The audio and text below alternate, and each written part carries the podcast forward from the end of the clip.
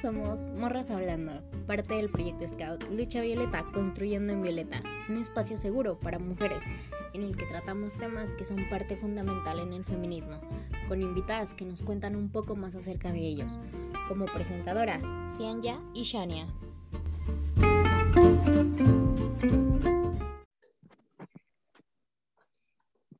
Hola, me presento, soy Cianya y me encuentro en compañía de Shania. Hola, soy Shania, venimos por parte de Lucha Violeta Construyendo en Violeta. Y bienvenidos a este su podcast Morras Hablando. El día de hoy vamos a hablar sobre cómo denunciar.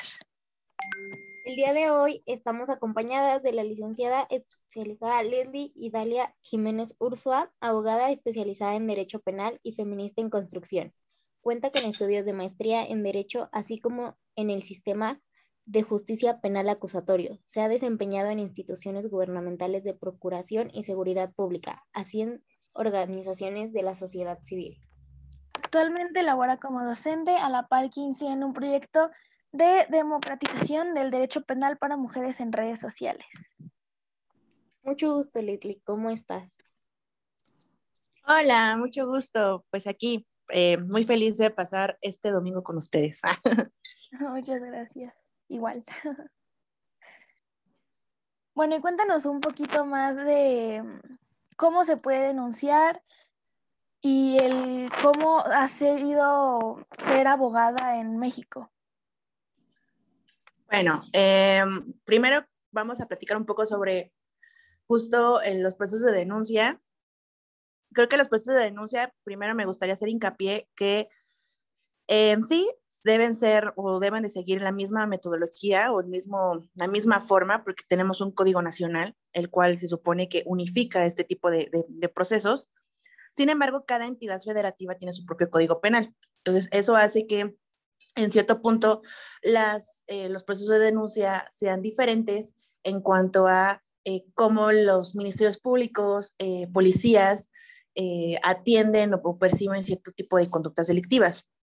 Em, ¿Qué es lo que realmente sucede o qué es lo, cuáles son los primeros obstáculos que se, se enfrentan las mujeres al denunciar? Principalmente es precisamente el no saber dónde hacerlo, cómo hacerlo, ante quién hacerlo y precisamente incluso hasta la forma de irse, ¿no? Ahorita por tema pandémico, que hasta cierto punto ya se está permitiendo un poco más la presencia física eh, durante la pandemia muchas mujeres vivieron en confinamiento violencia y no tenían mecanismos reales para poder hacer frente a la violencia en casa y no solamente salir de casa, sino poder denunciar la violencia.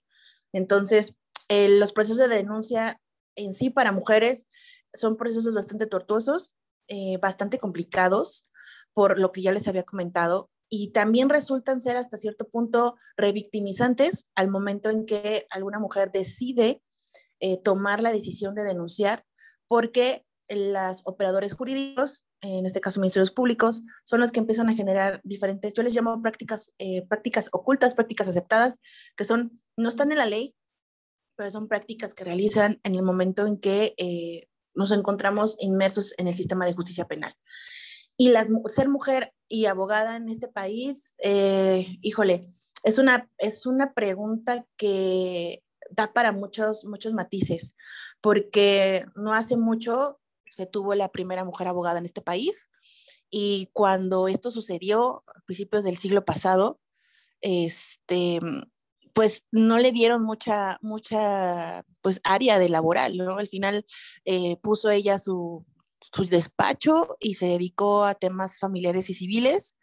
Eh, por su cuenta, ¿no? Al final, mm, de, hecho, ni siquiera hay mucha información de su vida personal, porque no se estaba muy acostumbrado a tener datos históricos de, mujeres que, hayan hecho algo relevante.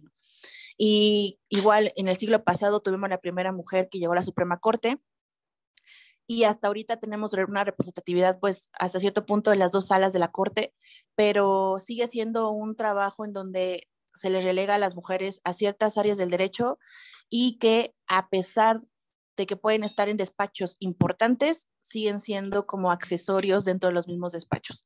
O sea, sí es, es, tenemos representatividad, hay muchas mujeres que han estudiado derecho, que son abogadas, pero aún así se siguen dando demasiados espacios donde se replican mmm, prácticas de machismo y lo que se le llama el techo de cristal, en donde realmente no es eh, tan sencillo llegar a, lugares de toma de, de, de, toma de decisiones. O sea, sí es una lucha que se tiene que seguir dando. Ahora no solamente en tener representatividad, sino que las mujeres salgamos con una formación no de perspectiva de género nada más, sino feminista ante el derecho. Claro. Y nos comentas que pues siempre hay problemas para, para llevar a cabo esto. Entonces, ¿cómo o cuáles serían los pasos a seguir para denunciar un abuso sexual? Bueno, eh, quiero también hacer mención que, por ejemplo, los delitos de violencia sexual son delitos que son eh, más especializados, que son delitos que en sí en los códigos penales no nombran realmente que las mujeres solo vivimos ese tipo de violencia, entonces son tipos penales neutros y que cada, cada tipo penal de, violencia sexual tiene sus especificaciones. Cuando nosotros estamos muy acostumbrados a escuchar es que fue abusada sexualmente, cuando queremos referirnos a fue violada. Entonces hay que también ser eh, conscientes de que hay que nombrar las violencias, porque al nombrarlas no solamente las materializa, sino que le das agencia a las víctimas de no minimizar lo que vivieron. Entonces aquí quisiera hacer primero una, un, como una explicación breve sobre las violencias que vienen en los códigos los códigos penales en prácticamente todo el país reconocen la violación, el abuso sexual, el acoso sexual y en algunos el hostigamiento sexual como formas de manifestación de violencia sexual a la par del estupro, que es otra forma de este el incesto, que es también otra forma de violencia, pero me voy a referir particularmente al abuso, al hostigamiento, al acoso y a la violación. La violación, ¿qué es? Es la, eh, el coito, el coito o la cópula, que se lo llaman los códigos, que es la introducción del pene o cualquier otra parte del cuerpo, dedos, brazos o incluso objetos, por la vía anal, vaginal u oral sin consentimiento. Eso es violación. ¿Qué es un acoso sexual? Es recibir comentarios de índole sexual no pedidos y que generan incomodidad. Esta incomodidad se eh, materializa en dañar la integridad, la dignidad de las, de las personas que reciben ese tipo de comentarios. El abuso son tocamientos, acciones tendientes a una interacción sexual sin llegar al coito. O sea, ahí no hay un coito, no hay una penetración, pero sí hay tocamientos, ¿no? Este, manoseos, como algunos le llaman. Este, y el hostigamiento sexual es justo este tema de recibir comentarios de índole sexual, pero aquí existe la particularidad de que quien está ejerciendo este tipo de violencia es alguien que tiene poder, alguien que tiene superioridad jerárquica. ¿Quién? Un maestro, una maestra, un jefe, una jefa, alguien que está por encima de nosotras. Eso es el hostigamiento sexual. Entonces, eh, ¿cómo se puede denunciar? Si partimos, por ejemplo, de que eh, la, la violación es esta relación sexual no consensuada, lo primero que debemos de tener en cuenta es que no estás obligada a que en su momento quieras denunciar, precisamente porque cuando suceden ese tipo de circunstancias, hechos, no, no pensamos, no nos colocamos en una situación de víctimas, no nos asimilamos como víctimas. Entonces es un proceso incluso de aceptar lo que sucedió y después de eso decidir si quieres denunciar, porque hay muchas cosas dentro de la cultura popular y entre ellas es que sabes que ir al Ministerio Público es una pérdida de tiempo. O sea, no necesitas preguntarle a alguien que sea experto en derecho para que te diga, oye, ¿qué piensas de ir al MP? Ah, es pérdida de tiempo y corrupción. O sea, no, no tienen otros comentarios respecto a ese tema.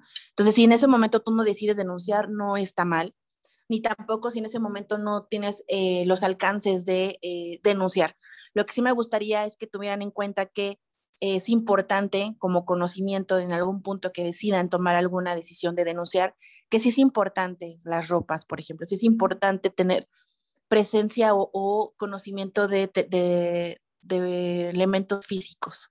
El bañarse también es importante, pero es algo que se da incluso inmediatamente después de que pues, sucede la agresión sexual. El, el, es incluso for, una forma de, eh, de, autoprotección. Luego, inmediatamente bañarse. Sí es importante que no llegara a suceder porque puede, pudieran perder evidencias o elementos físicos, pero si llegase a ocurrir, eh, incluso es algo sumamente normal en, en el proceso de, de, aceptación de lo que sucedió. Entonces, tener eh, pues posibilidades de guardar la ropa o cualquier evidencia física, esa es una. Y la segunda es que también tengan en cuenta que en todas las violencias sexuales es muy difícil contar con algún otro elemento de prueba, como testigos o videograbaciones o fotografías. Sí se dan los casos, sí existe la posibilidad de que se tengan, pero en su gran mayoría no se da. ¿Por qué? Porque son delitos que se realizan de forma oculta. Es decir, la persona que ejerce o que realiza la violencia no lo va a hacer en espacios públicos, no lo va a hacer en donde alguien más lo pueda observar, porque está socialmente eh, pues, pero, o sea, aceptado que eh, la violación es algo malo. Entonces no la van a hacer en espacios públicos. Así que si no cuentas con, algún, alguna prueba, algún testigo, no significa que lo que pasó no pasó. Y otro elemento importante es que al momento en que decidan denunciar, eh, yo les sugiero mucho que siempre hagan una narrativa en una hoja porque les ayuda muchísimo a ubicarse en circunstancias de eh, tiempo, cuándo ocurrió, modo, qué tipo de violencia eh, sucedió, ¿no? Me, me, obligó porque llevaba un arma, porque yo estaba, había tomado, etcétera. Y en la otra circunstancia, el lugar. ¿Cómo, ¿Dónde fue? ¿Fue en su casa, en mi casa, en un coche, en la calle, eh, en una fiesta, en la casa de alguien más? O sea, ayuda mucho que en la narrativa seamos lo más explícitas posibles. En los delitos de violencia sexual sí tiene que ser sumamente explícitas para decir, fue, fue eh, coito, fue cópula, ah, bueno, me introdujo el pene en mi vagina, me introdujo el pene en el ano, me o sea, tenemos que ser súper descriptivas, muy precisas. Si no tenemos referencias de la dirección del lugar, cómo era el lugar, era una casa, era un departamento, era en un coche, eh, tenía tales descripciones, incluso olía de tal manera, eh, todo de tal forma de que pueda ayudar a que la autoridad tenga elementos para poder eh, investigar ese tipo de, delitos más allá de, eh, depender de algún testigo o de alguna prueba más allá de. Esa es otra circunstancia sumamente importante. Y el hecho de la simple narrativa también da pauta a que eh, en una intervención diversa, que es con perito en psicología, se pueda ver justo cómo es que esta, esta situación llegó a afectar de tal manera a la persona, a la mujer que vivió la violencia y cuánto representa en apoyo, acompañamiento y en reparación integral del daño en acompañamiento psicológico. Entonces, eh, como consejos para poder denunciar y que tengan el presente es justo si te bañaste o, o, incluso no cuentas con a la mano con los elementos físicos, no pasa nada si en ese momento no quieres hacerlo, tampoco eh, estás incurriendo o estás haciendo algo negativo. Es un proceso que cada una debe de tomar en cuenta y cada una debe de atravesar. Y es muy importante llevar eh, la narrativa en una hojita. Y si decides denunciar, sí es muy importante contar con redes de apoyo, porque el proceso en sí es difícil. O sea, el proceso sí es victimizante y es importante que cuenten con alguna amiga, algún amigo, un familiar que les pueda hacer más ameno el proceso porque el hecho de que cuando vas a denunciar eh, te entrevistas con el Ministerio Público, te entrevistas con policía, te entrevistas con psicóloga, te entrevistas con médica, o sea, son cuatro personas en una sola intervención. Y resulta ser desgastante, revictimizante y eh, resulta ser también hasta cierto punto doloroso el estar repitiendo constantemente el motivo por el cual estás ahí. Entonces, ir acompañada hace más eh, más liviano el proceso. Entonces, esos son como los consejos o lo que, lo, el panorama que se tiene en el momento de denunciar ese tipo de delitos. Lo ideal es que se acudiera a una agencia especializada. Prácticamente todas las fiscalías del país tienen ya agencias especializadas en delitos sexuales. Eh, pero si llegas a, acudir a alguna que te quede cerca de tu casa, no tienen por qué negarte el servicio, están obligados a recibirte y darle trámite a tu denuncia, pero sí lo ideal es que ubiquen las agencias. Hay una plataforma que es de una organización civil que se llama Impunidad Cero. La plataforma se llama denuncia.org. Esta plataforma te permite eh, dar los datos de ubicación de tu domicilio y te arroja la agencia que te quede más cerca de tu casa. Te ahorra incluso hasta horas de búsqueda porque lamentablemente las fiscalías no tienen esta cultura de tener transparencia en sus páginas y tener datos exactos. Entonces, así te permite eh, ubicar la que te quede más cerca de tu casa, incluso especializada, para poder ir a denunciar. Y, por ejemplo, cuando son casos de violencia, ¿cómo se puede denunciar? ¿A quién puedes acudir? ¿Cómo es el proceso? De violencia familiar es prácticamente el tema de todos los, que, todos los delitos se denuncian ante el Ministerio Público. En cada fiscalía tiene su organización, por ejemplo, en el caso de la Ciudad de México, contamos con agencias especializadas o una fiscalía especializada para la investigación de delito de violencia familiar. Y esta se encuentra distribuida en, tanto en Búnker, que es el edificio central, que está ahí por Metro Valderas, como en centros de justicia para mujeres. ¿Qué pasa con la violencia familiar? La violencia familiar hay diferentes, hay seis tipos de violencia familiar, ¿no? Violencia económica, patrimonial, física, psicológica, sexual y contra derechos reproductivos. Esta violencia, ¿quién la puede ejercer? Papá, mamá, hermanos, tíos, abuelas, abuelos, eh, novios, concubinos, primos. O sea, está eh, inmiscuida prácticamente todo el núcleo familiar. ¿Qué es lo que sucede cuando, cuando se da ese tipo de violencias? Estamos tan asimiladas o normalizadas que tiene que ser violencia física, o sea, tiene que haber golpes para que digamos, wow, sí está pasando violencia en casa, que dejamos de desapercibido otro tipo de violencia. Cuando yo me refiero a violencia patrimonial, estoy hablando de cuando estamos viviendo en casa y ya sea nuestro novio, eh, novia, concubino, concubina, eh, papá, mamá, quien sea que sea eh, con quien estamos viviendo, constantemente nos esté amenazando con corrernos o que nos esté amenazando con, permitir seguir viviendo o quitarnos nuestras cosas dentro del domicilio donde estamos. Eso es, el derecho patrimonial, la violencia patrimonial, económico, que es incluso una de las violencias que más se replica junto con la psicológica y la física, controlar el dinero. Yo te doy eh, un gasto semanal y no puedes gastar más allá de lo que te estoy dando. O sea, si te estoy dando 100 pesos, de esos 100 pesos tienes que gastar única y exclusivamente para la comida. No permito que compres algo para ti, un vestido, un maquillaje, un libro, lo que sea. O sea, existe el control total del dinero. O en su caso, eso sí, es que no trabajas, porque uno de los indicativos es que inmediatamente te piden no trabajar. O la segunda es que si tú trabajas, eh, te pide el dinero para que lo administre. Esa es una forma de controlar y es una forma de violencia económica. Y la violencia psicoemocional va desde aspectos bastante eh, simples de, de, hacer comentarios no pellos sobre tu cuerpo, sobre tu vida sexual, sobre tu forma de llevar la vida, este, hasta insultos que ya eh, se replican y que hemos visto mucho en sus programas de, de, de la televisión, ¿no? que como que recrean mucho la, el contexto de violencia de mujeres. Y el contra derechos reproductivos es justo que te controle los métodos anticonceptivos, que eh, no te permite incluso tomar la pastilla o que no quiera usar condón. Y todo esto es precisamente para que tú puedas ejercer este derecho de decidir si quieres tener hijos, cuántos hijos quieres tener. O sea, todo ese tipo de violencias van eh, dirigidos a que la mujer se encuentre completamente oprimida en el, núcleo familiar. cuando deciden denunciar, en el caso, por ejemplo, de la Ciudad de México, si la violencia es física y hay en ese momento de denuncia moretones o golpes, este, lo ideal es que se acuda al Ministerio Público para que se pueda certificar las lesiones y se atiende directamente en la Fiscalía de, Investigación de Delitos contra eh, Violencia Familiar. O en su caso, si se acude al hospital, los médicos también están obligados en su momento de ver este tipo de lesiones de dar intervención al Ministerio Público y viene por norma oficial. Si la violencia en el momento en que tú decides denunciar no tiene evidencia física, lo que se puede hacer es denunciar por internet. Sin embargo, la página de, o gran parte de las páginas de las fiscalías siguen siendo obstáculos porque debes de contar con internet, debes de contar con computadora y debes de contar incluso hasta con, en algunos casos te piden llave, eh, en el caso de la Ciudad de México te piden algo que se llama llave Ciudad de México, que es una firma de identificación de la ciudad para trámites y la otra es tu firma electrónica. O sea, ¿cuántas mujeres en este país no tributan ante el SAT? O sea, es, incluso sigue siendo un obstáculo y una forma de exclusión de eh, poder tener este derecho garantizado a la justicia. Y también lo que sucede es que cuando denuncias por internet, eh, hay como un área supuestamente donde analizan tu denuncia y te dicen, no, tu denuncia mejor ve físicamente y denuncia.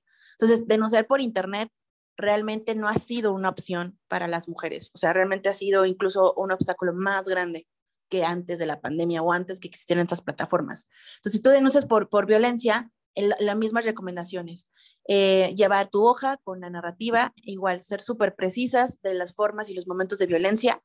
En ese momento te debe de atender igual Ministerio Público, policía, mm, psicóloga, este, médico si es que llevas lesiones y si no, de todos modos te pasan este, y que en, dentro de todas estas intervenciones lo que se va a acreditar es más allá de los golpes, porque muchas veces dicen es que los golpes dicen que me en sanar menos de 15 días y pues no son graves, no. No es el tema de que tu, tu golpe tarde una semana en sanar o un mes, sino es justamente la violencia física siempre va con pegada con violencia psicoemocional, o sea, van siempre de la mano es que perito, perito en psicología, que eh, es de un centro de, de, atención a víctimas que en la Ciudad de México es CAVI, te entreviste para ver precisamente una afectación emocional en todos los sentidos de tu vida a partir de la violencia ejercida en el lucro familiar. La carpeta de investigación tiene como esa finalidad de que eh, se pueda investigar y se pueda dilucidar ese tipo de violencia. Y quiero retomar un poco sobre lo que platicábamos hace un momento de violencia sexual. Las carpetas, tanto de violencia sexual como de violencia familiar, todas al final deben de tener algo que es medidas de protección más allá de que denuncies por el, hecho de poder retomar este, este, proceso de decisiones y tener la posibilidad de, denunciar lo que te pasó, es que también cuentes con medidas de protección que te dé el Estado para que la persona que está ejerciendo violencia ya no lo haga. Y estas medidas de protección en casos de violencia contra mujeres se aplican en concordancia con las leyes locales de acceso a las mujeres a una vida libre de violencia, que tienen esta perspectiva de género, una perspectiva más amplia, incluso de duración y de este, de idoneidad. Entonces, las, todas las carpetas que tienen que ver con ese tipo de, situaciones se aplican las medidas de protección tanto a la mujer víctima como incluso a sus testigos. Claro. Y en el caso de cuando difunden fotos íntimas, ¿cuáles son los pasos a seguir? Bueno, ahí primero hay que ubicar si dentro de donde tú vives esté ya esos, esos delitos, que es delitos contra la intimidad sexual, no ya, o sea, se les conoce como ley Olimpia por, por la iniciativa, pero no es una ley, o sea, no es una ley nueva, es modificaciones legislativas, tanto al Código Penal como a las leyes locales de acceso. Entonces, en el caso, por ejemplo, de Ciudad de México, que está desde el 2019, ¿qué es lo que se tiene que hacer? Recomendación uno es que eh, copies completamente bien la dirección electrónica en donde se puede encontrar la plata, o sea, donde se puede encontrar el contenido. Si está en alguna plataforma en, internet, copiar perfectamente la dirección, guardarla en un documento en Word, no reportar la plataforma, sino reportar la publicación, eh, ya no interactuar con la publicación, o sea, ya que nadie la comparta, ni mucho menos comentar lamentando madres o insultando porque está el contenido, no, ya no interactuar con él. Este, y lo que sí se tiene también que hacer es capturas de pantalla. O sea, sí, sí las capturas de pantalla sí son útiles, eh, justo para dar como el indicio de que el contenido está en Internet. Y la denuncia va igual en el mismo sentido. Si tú eres menor de edad, puedes denunciar. En todos los delitos que hemos platicado, no tienes que forzosamente ir acompañada de un tutor o de tu papá o de tu mamá, tú lo puedes hacer sola. Em, y en caso de que seas menor de edad, eh, lo ideal es que te dirijas directamente a la Fiscalía de Delitos contra, eh, cometidos en contra de niños, niñas y adolescentes. Pero eh, lo ideal es que sea dentro de tu casa o cerca de tu casa, la que te quede más cercana, y llevar todo esto, ¿no? La dirección, las capturas de pantalla, hacer justo también esta narrativa, si es que decides denunciar. También existe la posibilidad de que nada más le des intervención a policía cibernética para que baje el contenido pero el riesgo que, que existe es que si tú posteriormente decides denunciar, lo que pasa es que el contenido lo bajan y ya no hay forma de recuperar esa información porque tienen tiempo muy limitado. Entonces, este, también el proceso de denuncia es, tortuoso en ese sentido porque precisamente pues, son alrededor de cinco, o seis horas en casos de delitos normales para denunciar. Entonces muchas veces dices, sabes que yo no quiero denunciar porque aparte no sé bien quién lo hizo y lo que toman o optan es mejor darle intervención a policía cibernética. Y lo que va a hacer es nada más bloquear el contenido sin darle más seguimiento o darle más investigación.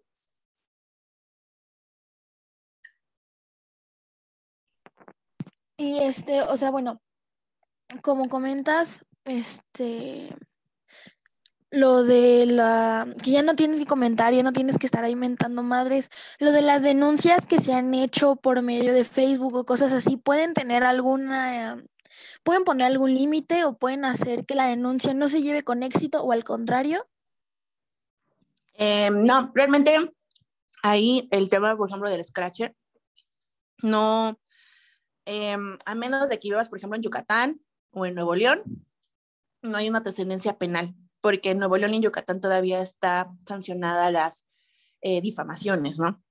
En el caso de la Ciudad de México, puedes hacer la denuncia pública. Eh, realmente ni siquiera tendrías tú la obligación de cuidar el no poner el nombre completo, porque por ahí estaba viendo yo un video en TikTok precisamente de, si vas a denunciar a tu agresor, eh, nada más pon su nombre y su nombre Juan N, ¿no? Tapa su cara. Tú tienes la obligación de hacer eso porque tú no eres autoridad. Tú no estás, eh, no tienes la obligación de respetar una presunción de un derecho que ni siquiera se tiene por qué afectar porque no hay un proceso iniciado todavía. Muchas veces denuncian en público antes de ir a denunciar ante el Ministerio Público. Mi recomendación es que si vas a hacer las dos cosas, que sí intenta que la narrativa sea lo más parecida a la que mencionaste en, en el Ministerio Público. Esto precisamente para que tengas tú más, incluso te ayude más a hacer si vas a hacer un video o vas a hacer nada más una publicación en Facebook, o sea, que te ayude a dilucidar la información y tenerla un poco más presente, incluso hasta más este, clara cuando la vayas a hacer.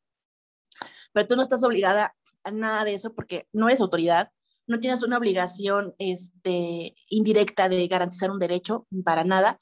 Esto sí lo tiene que hacer los medios de comunicación, por ejemplo, porque los medios de comunicación informan a partir de lo que la fiscalía les da de información. Entonces, si la fiscalía no cuida la información de las personas que se encuentran en procesos o en investigaciones, ahí sí, el problema viene de que, por ejemplo, en el caso de, em, de este vato de, de, Pemex, eh, la fiscalía está investigándolo y todo el mundo sabe que se llama Emilio Lozoya, todo el mundo sabe que sí se llama. Y la fiscalía tiene que cuidar la información que le da a los medios de comunicación porque es incluso está un derecho de transparencia, o sea, tener la información clara. Entonces, si la fiscalía llegara a darle el nombre completo a los medios de comunicación, los medios de comunicación, ¿qué, tiene, ¿qué harían? Pues replican la información y ¿qué es lo que sucede? Que ahí sí se vulnera de manera garrafal y macro la, la presunción de inocencia y una serie de derechos que vienen en el proceso. Pero en el caso, por ejemplo, de una morra que vivió violencia por parte de su exnovio, eh, no tiene esa misma obligación y ese mismo alcance que un medio de comunicación, por ejemplo. Entonces, eh, si tú decides denunciar solamente públicamente, pero no así de, ante la autoridad, o en su caso, denuncias por las dos vías, no tendrá por qué existir una repercusión penal. Lo que sí podría hacerse en algún punto es que eh, se pueda ir por una demanda de carácter civil, pero eso es todo un rollo eh, incluso gasto, desgaste, que muchas veces ni siquiera las personas involucradas dicen, ¿sabes qué? Mejor no, porque es contar con dinero para pues pagar un abogado, iniciar el proceso y demostrar tu acción y tu derecho, etcétera. Entonces es todo un rollo y medio, pues medio cansado que al final no lo hacen. Entonces penalmente pues no hay trascendencia, civilmente es muy desgastante, entonces ya no toman acciones, o sea, ya no pasa más allá de.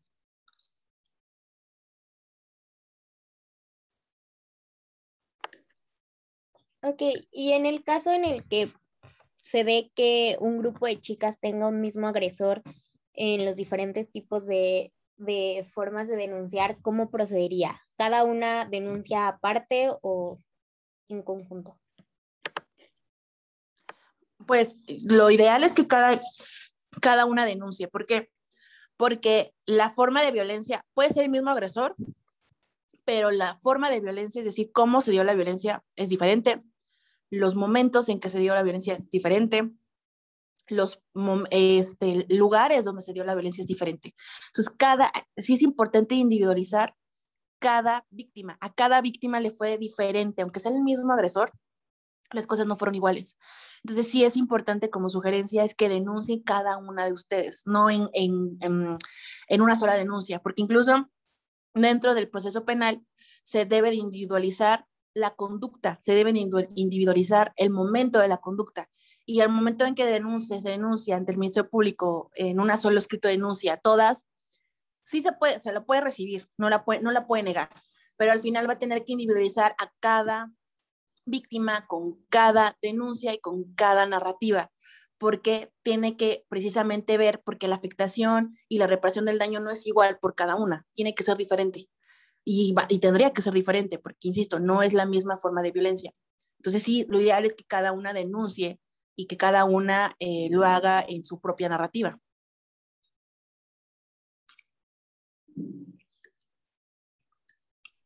Entonces sería, pues, bueno, como que la cada quien vaya con su diferente narrativa, pero a la misma persona. Y esa persona, este, como cuánto tiempo se le puede como culpar o solo le dicen, ah, no, pues es que, bueno, todas se juntaron y solo le vamos a hacer caso a ella. O que ya se archive el caso. Pues, ay, no es que son muchas y cosas así. No, que el Ministerio Público tiene que ver cada denuncia, cada situación de violencia y en cada carpeta, porque se inicia cada carpeta, no es una carpeta, se inicia una carpeta por víctima. Cada carpeta, el Ministerio Público tiene que hacer actos de investigación para acreditar lo que se denunció, si fue violación, si fue acoso, si fue abuso, si fue violencia en el noviazgo. Cada, cada carpeta se tiene que investigar por separado y cada carpeta, quizá en algún punto se pueda glosar porque es un agresor, pero insisto, como la forma de violencia es diferente y los hechos son diferentes y las víctimas son diferentes, la investigación se lleva por separado, ya se le tendría que, en su caso, si es que se, se, realizaría, citar a la persona por carpeta de investigación. O en su caso, que ni siquiera debería ser así, porque el Ministerio Público no está obligado a hacerlo, ya cuando la carpeta pueda trascender ante una autoridad jurisdiccional, ya se le citaría audiencia por cada, por cada, por cada carpeta judicializada. Pero en realidad, eh, todo tiene que ser individual porque incluso la investigación es individual. Se pueden ser testigos en caso de que hayan presenciado los hechos, porque muchas veces me dicen, oye, es que puedo ponerla como testigo y yo, bueno, pero presenció, presenció lo que viviste. No, o sea, es que ella vivió lo mismo. No, no puede tampoco fungir como testigo de analogía. Tiene que ser un testigo que haya presenciado la violencia, no porque ella también lo vivió, porque incluso ella es víctima. No tendría por qué fungir como testigo. Ok, y ya para acabar, en cuanto a cifras, ¿nos puedes hablar en general o en cada uno, en cada tipo de violencia? ¿Cuántas denuncias se hacen al año y cuántas llegan a una conclusión? Si proceden bien. Bueno, es que eh, es muy peligroso hablar de estadísticas porque no hay datos reales y no, no hay datos reales ni siquiera desde cuántas denuncias hay. Existe algo que se llama cifra negra, que es los, las denuncias que no se presentan, los hechos de violencia que se siguen dando, pero que no están ubicados. Entonces, por ejemplo, a mí no me gusta hablar de estadísticas porque las estadísticas lo que hacen es invisibilizar las violencias que se están viviendo. ¿En qué aspecto?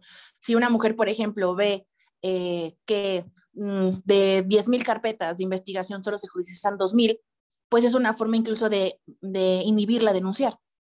Entonces, las estadísticas al final tampoco son tan positivas, porque cuando una mujer está en una, en una situación de violencia, está buscando tanto razones para denunciar como para no denunciar.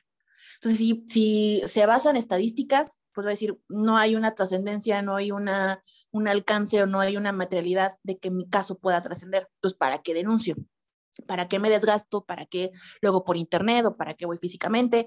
Entonces, lo que sí quiero que tengan presente es que más allá de las estadísticas, es una situación de, forma de retomar decisiones y espacios el que tú decidas denunciar. Y es un proceso incluso hasta muy individual.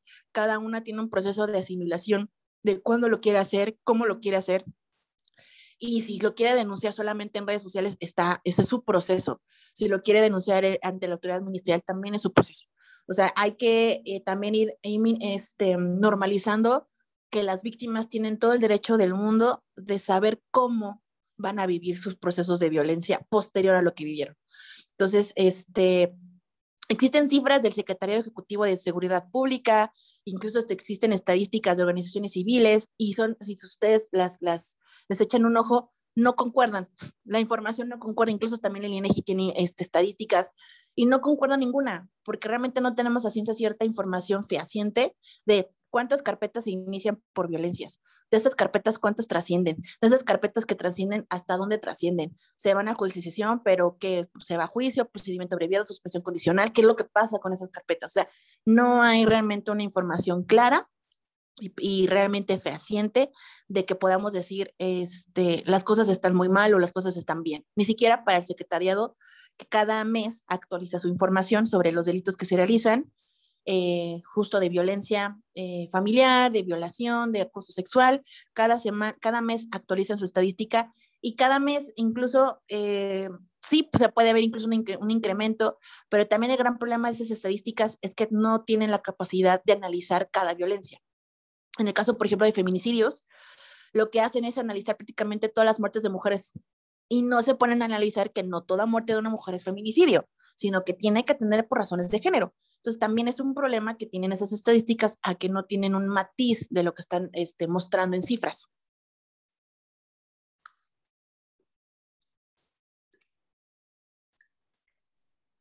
Bueno, con esto nos despedimos, sin antes recordarles que cada sábado tendrá un nuevo podcast en esta plataforma y que nos sigan en nuestras demás redes sociales, que son Facebook Lucha Violeta Construyendo en Violeta y en Instagram como La Lucha Violeta. Muchísimas gracias, Leslie. ¿Nos quieres compartir tus redes sociales para que te sigan? Muchas gracias eh, por el espacio, muchas gracias por, la charla de hoy. Eh, me pueden encontrar tanto en Twitter como en Instagram y en TikTok como LES, les-IJU. Ahí comparto información sobre precisamente cómo denunciar, identificar formas de violencia sexual, eh, cómo denunciar por internet, etcétera, eh, tanto en contenido visual en Instagram como en videos en TikTok. Bueno, muchísimas gracias a todos los que nos están oyendo. Nosotras somos Morras Hablando.